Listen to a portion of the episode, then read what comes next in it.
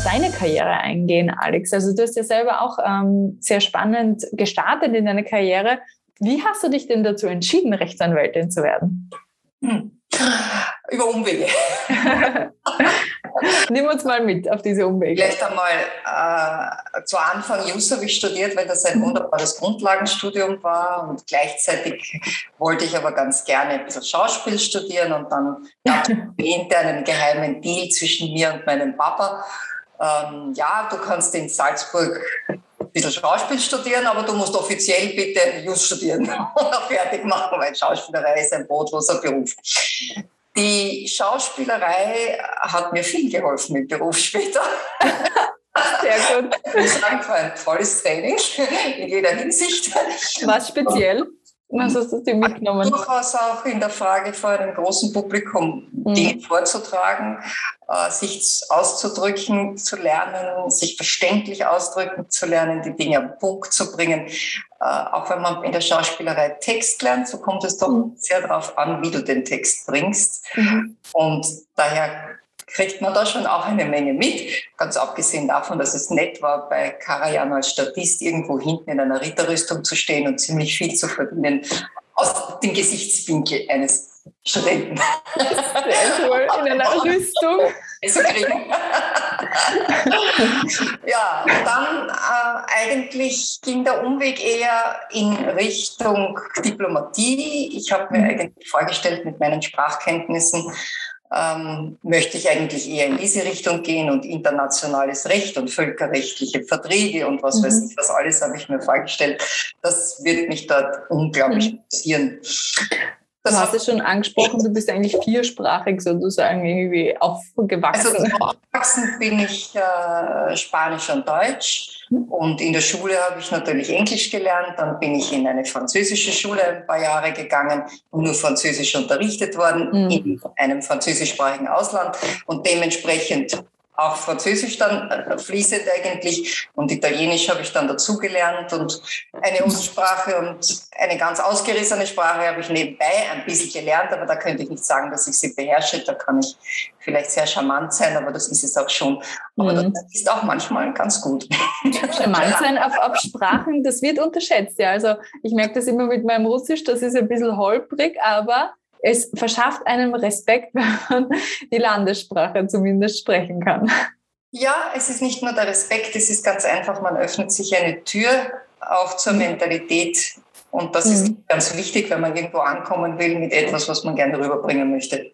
Ja, ja. Und das rüberbringen muss dann gar nicht unbedingt in Russisch sein, wie du erlebt haben, sondern durchaus in, in der gemeinsamen Verhandlungssprache, aber es, man wird ganz anders akzeptiert. Das gibt es in Russland nicht. Die Russen können kein, kein Englisch, also sehr wenige. Das ist ein bisschen bitter. Braucht man Dolmetscher. Tja, und über diesen Umwegschlenkerer der Diplomatie habe ich mich dann letztendlich beschlossen, doch in die Anwaltei zu gehen und habe dann in Wien meine Ausbildungsjahre gemacht, meine Anwaltsprüfung gemacht und als Einzelanwältin dann letztendlich beschlossen, mich selbstständig zu machen, allerdings in einer wirklich favorablen Zeit für Einzelanwältinnen mit Sprachkenntnissen, weil ich habe 1988 im Juni an einer wunderbaren Adresse, Kleeblattgasse Nummer 4, meine Tür geöffnet und mein Schild hinausgehängt. Und wie wir aus der Geschichte wissen, ist ein Jahr später die Mauer gefallen und dann war es plötzlich sehr wichtig, dass man als Wiener Jurist nachdem es ja sehr propagiert worden ist, mhm. dass Wien der Hub in den Osten ist, mhm.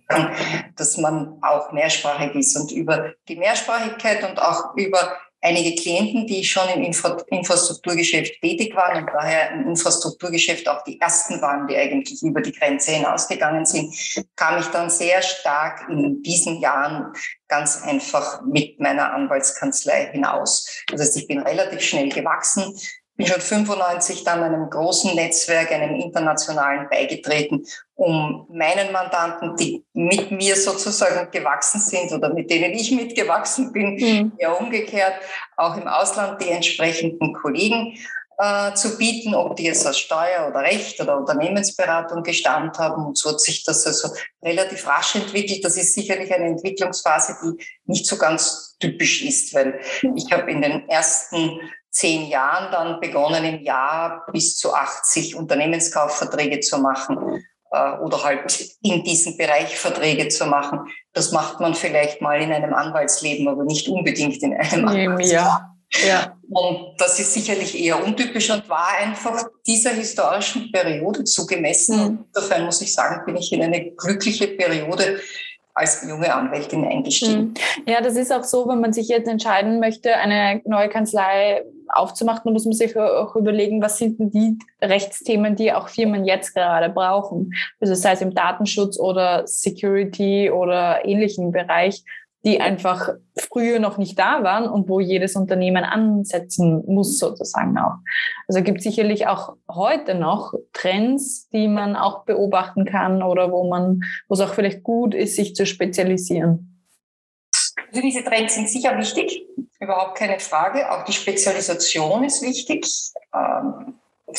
Aber doch mit einem sehr guten Backbone an fachübergreifendem Wissen. Mhm. Es ist immer noch ganz wesentlich, wenn man langfristig eigentlich in der Anwaltei erfolgreich sein will, dass man die Fähigkeit hat, aus einem Sachverhalt möglichst alle Rechtsprobleme heraus zu erkennen, sie schubladisieren zu können, mhm. dann die richtigen Schubladen aufzuziehen und dann ist man vielleicht nur bei zwei Schubladen der wirkliche Fachmann, aber man erkennt den Rest so, dass man entweder weiß, da muss ich selbst vertiefend hineingehen oder ich ziehe mir einen Kollegen bei.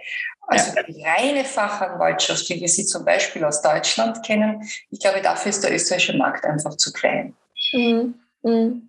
Ja, ganz interessant, weil auch die Almut, die am Panel auch war, die sich nur auf Patentrecht äh, sozusagen spezialisiert, auch sie hat gesagt, sie hat ihre Kanzlei aufgebaut, in dem alle Rechtsanwälte gewusst haben, sie kann man fragen wegen Patentrecht. Sie hat gar nicht so stark selber Kunden akquiriert sozusagen, sondern hat sich die Kunden einfach geben lassen ähm, in einem gewissen Netzwerk oder in einem gewissen Setting, was auch eine tolle Strategie ist. Absolut. Das ist auch, wenn man heute sozusagen als junge Kollegin oder Kollege selbstständig wird, ist es sicherlich gescheit. Man sucht sich einmal zuerst zum Einstieg ein größeres Netzwerk und das ist wahrscheinlich eine Großkanzlei und versucht einmal dort sozusagen in seinem eigenen Fachgebiet Fuß zu fassen, aber immer über den Tellerrand hinauszusehen. Mhm. Für mich war die Finanzkrise eine total interessante Erfahrung in London, wo ich mit vielen Kollegen zusammenarbeite, aber 2018 äh, sind reihenweise äh, ganze Abteilungen von Kanzleien, die eben auf einen ganz bestimmten Blickwinkel spezialisiert waren, freigesetzt worden. Mhm. Problem, die diese Kollegen hatten, war dann, dass sie nicht einmal gewusst haben, wie sie ihre Mortgages bezahlen sollen. Mhm. Das hat ja niemand anderer genommen, weil eben dieses Fachgebiet nicht gefragt war. Das heißt, die Spezialisation ist gut, aber sie muss aufbauen auf einem flexibel auch weiterentwickelbaren Grundwissen. Ja, Modular. sehr cool.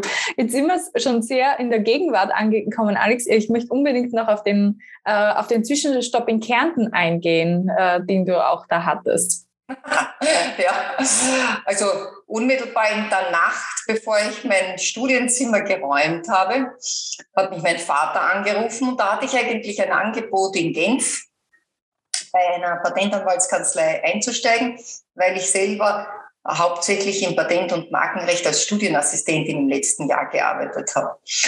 Und äh, in dieser Nacht, bevor ich mein Studentenzimmer geräumt hat, ruft mich mein Vater an und sagt mir, ja, sein allerbester Freund, ein äh, Anwalt in Klagenfurt, schon sehr arrivierter Anwalt in Klagenfurt, ist leider schwer krank und der sucht eigentlich mit Hängen und Würgen jetzt jemanden, der bei ihm einsteigt und in irgendeiner Form auch fähig ist, den oberitalienischen Markt zu betreuen und auf der anderen Seite auch vielleicht einen Brückenschlag bildet zu seinem Sohn, der zu diesem Zeitpunkt Lichtjahre vom Studium entfernt war, nämlich wohl 16 Jahre alt, und gar nicht gewusst hat, ob, ob er überhaupt in die Richtung geht, aber vielleicht dass die Kanzlei halt fortbestehen kann und unter Umständen ein Familienmitglied wieder einsteigen kann. Das habe ich mir dann fünfmal durch den Kopf gehen lassen und habe mir gedacht, manchmal sind solche letzte Minuten Chancen eigentlich schon solche Dinge, wo man sich vielleicht entscheiden sollte, einen anderen Weg zu gehen, als man ihn sich vorgestellt hat. Mhm. Somit habe ich diesen Sprung in dieses relativ kalte und unbewusste Wasser gemacht. Das hat mir sehr viel gebracht, weil ich habe also wirklich diesen oberitalienischen Markt gut betreuen können. Es waren für mich hochinteressante Kunden und die sonstigen Kunden der Kanzleien waren eigentlich betreut von zwei langjährigen Kanzleimitarbeiterinnen, weil da Banken betreut worden sind in allen sozusagen Grundsatzfragen von Eintreibungen bis zu Hypothekarklagen. Und das war in dem Sinne ein Geschäft, das eine Art Routine ist. Das ja. heißt, langjährige Kanzleiangestellte können so können etwas das. problemlos mit ein bisschen Aufsicht durch den Chef durchaus abwickeln. Das heißt, ich bin eigentlich in einen Bereich eingestiegen, der mir unheimlich viel Spaß gemacht hat, der vollkommen neue Kontakte gebracht hat und auch mir sehr viel Selbstbewusstsein, weil das waren alles oberitalienische Familienunternehmen, wo ich das eine oder andere in Österreich sozusagen und auch über Österreich hinaus schon langsam entwickelt habe. Mhm. Ja. Also man muss sich das auf der Zunge zu gehen lassen. Du warst gerade fertig studiert und übernimmst dann die Kanzlei, oder? Naja, fertig studiert. Also ich meine, ich habe schon meine, ich habe schon in dieser Zeit auch noch gemacht meine Praxis am mhm. Gericht. Die hatte ich also mhm. auch schon und habe sie nicht übernommen, sondern ich habe dort als Rechtsanwaltsanwärterin gearbeitet. Und solange der Chef sozusagen vorhanden ist, ist das auch kein Problem. Mhm. Spießt hatte sich in dem Moment, als mein lieber Chef äh, wirklich verstorben ist, da war ich gerade 18 Monate lang Rechtsanwaltsanwärterin. Damals überhaupt die einzige Frau in der Ausbildung in Kärnten in der Kammer. Dementsprechend, in der ganzen Kammer. dementsprechend schon ein bisschen ein Außenseiter und ein bisschen scheel zum Anblicken. Dann war es sehr schwierig. Rechtlich gesehen lässt sich das auch überbrücken. Man bekommt dann einen mittlerweiligen Stellvertreter, der einen sozusagen betreut, wie der eigene Chef, weil man, solange man konzipient ist, nicht einfach ohne den, die Unterschrift des Rechtsanwaltes irgendetwas versenden, hinauslassen kann oder zu Gericht mhm. gehen lassen kann.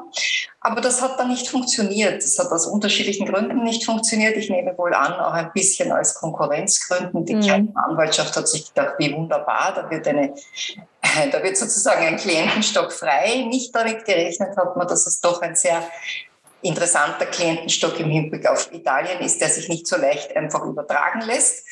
Äh, bei den Banken ist natürlich was anderes, da ist man austauschbar oder da ist jeder Anwalt austauschbar, wenn das also fachlich gut abgewickelt wird von einem Kanzleisekretariat.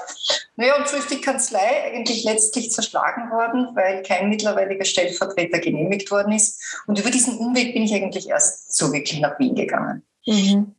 Eigentlich eine unglaubliche Situation, oder? Also da, da schlägt man vor, ein Unternehmen, bevor man sagt, ja, äh, es war vorher schon so, macht man es einfach so weiter und sich ja irgendwo auch aus einer Kollegschaft heraus. Äh, also gibt es das eigentlich so per se nicht das komplette Konkurrenzdenken auch am, am Markt? Absolut, das gibt es heute wie damals, ist genau gleich. Und natürlich ist das sehr verlockend für eine mhm. Anwaltschaft zu sehen, okay, da ist jetzt ein Kollege, der mitten sozusagen eigentlich in seiner Tätigkeit, wo er also wirklich den größten Klientenstock sozusagen mhm. hat. Wenn der geht ähm, und nicht für seine Nachfolge sorgen kann, dann ist irgendwo, liegt auf der Hand, wo kommt, könnte dann der Klientenstock hinwandern. Wow.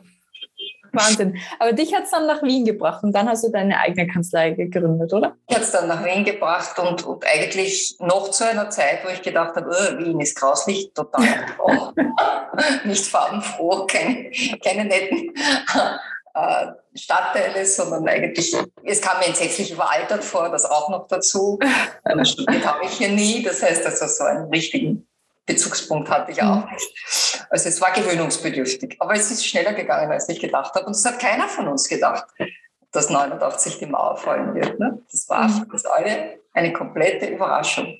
Mhm. Mhm. Sehr, sehr interessant. Und dazwischen hast du, glaube ich, auch noch ein Angebot von einer Großkanzlei abgelehnt. so on the go. ja, das ist auch nicht so leicht. Damals, damalige Großkanzleien in Wien waren, also zudem auch sehr hierarchisch aufgebaut, mhm. aber auch äh, modellmäßig wahrscheinlich nicht für die Zukunft erdacht.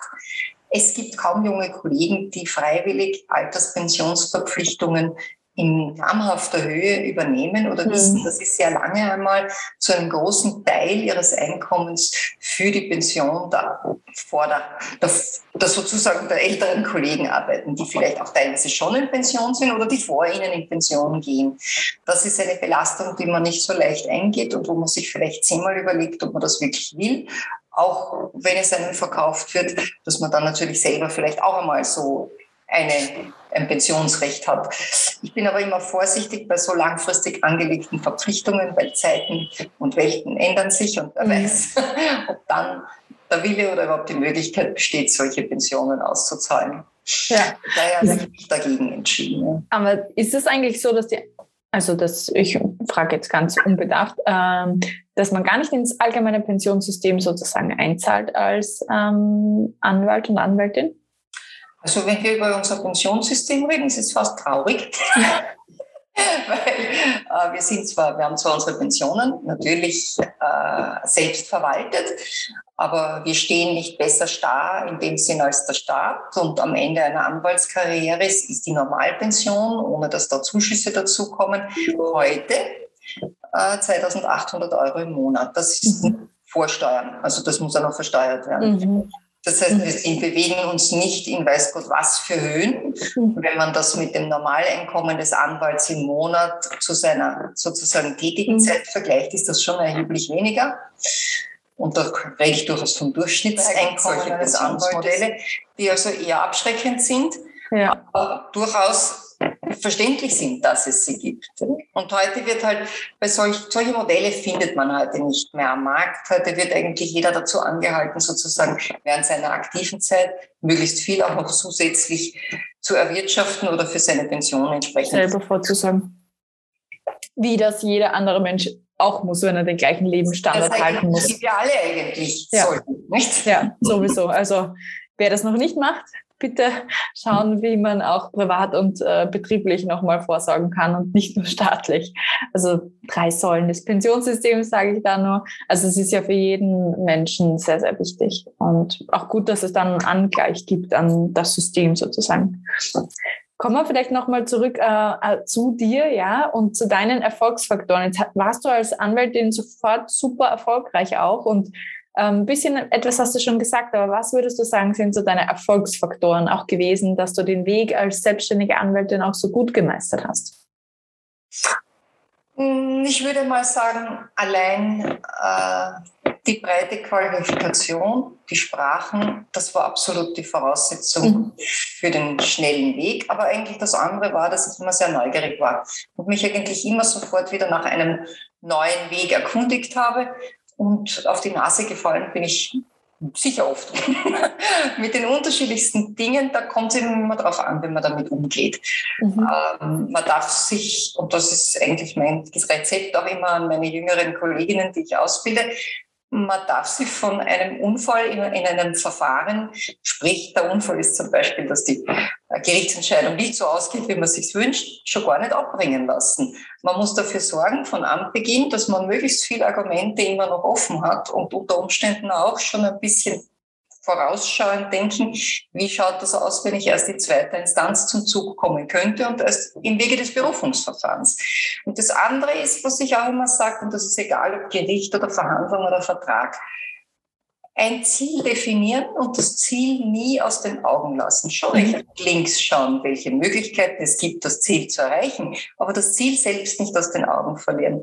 Ich glaube, das ist für jeden ein, eine gute Richtschnur, um das zu erreichen, was man erreichen möchte. Mhm. Welche Ziele hattest du damals? Ist das spezifisch für eine Verhandlung oder hattest du auch so unternehmerische Ziele sozusagen, die du verfolgt hast? Ja, ich habe schon unternehmerische Ziele mal zunächst einfach nur über ganz einfach betriebswirtschaftliche Faktoren mhm. gesetzt. Ich wollte also so und so viel umsetzen. Ich wollte diese und jene Ausgabenbelastung haben. Ich wollte schauen, dass ich, wenn ich was investiere, möglichst schnell auch einen, einen Return on Investment habe. Ich habe halt auch ein parallel ein Studium betrieben, nämlich Betriebswirtschaftslehre und Volkswirtschaftslehre, habe das aber nie abgeschlossen, aber es hat mir unglaublich geholfen, auch unternehmerisch zu denken, mhm. die Kanzlei nicht nur auf rein Legal Knowledge aufzubauen. Ja.